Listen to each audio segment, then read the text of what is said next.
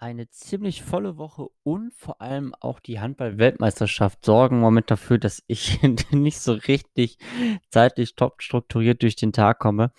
Ähm, und mittlerweile ist es 23:44 Uhr. Ich möchte trotzdem ähm, noch eine kurze Folge aufnehmen, um euch mit den aktuellen Updates bezüglich auch des anstehenden Sturmtiefs für Donnerstag zu ähm, informieren.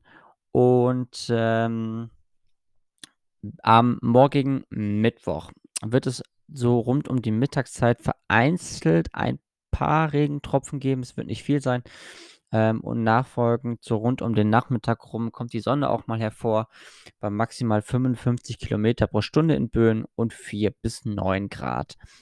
Der Donnerstag bringt uns am Morgen teils kräftigen Regen. Da wird vermutlich auch der stärkste Wind mit dabei sein mit 65 Kilometer pro Stunde.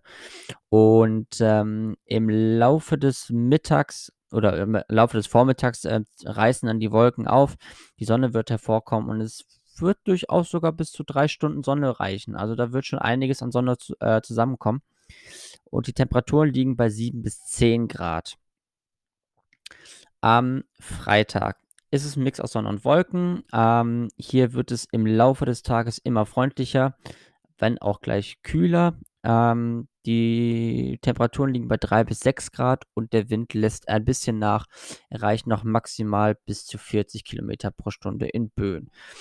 Aktuell gehe ich nicht davon aus, dass es eine Unwetterwarnung für den Donnerstag geben muss bezüglich Wind. Ähm, dementsprechend richte ich mich im Moment darauf ein, dass es morgen den Trendbericht gibt und vermutlich werdet ihr das dann morgen auch entsprechend zu hören. In diesem Sinne, gute Nacht und bis morgen.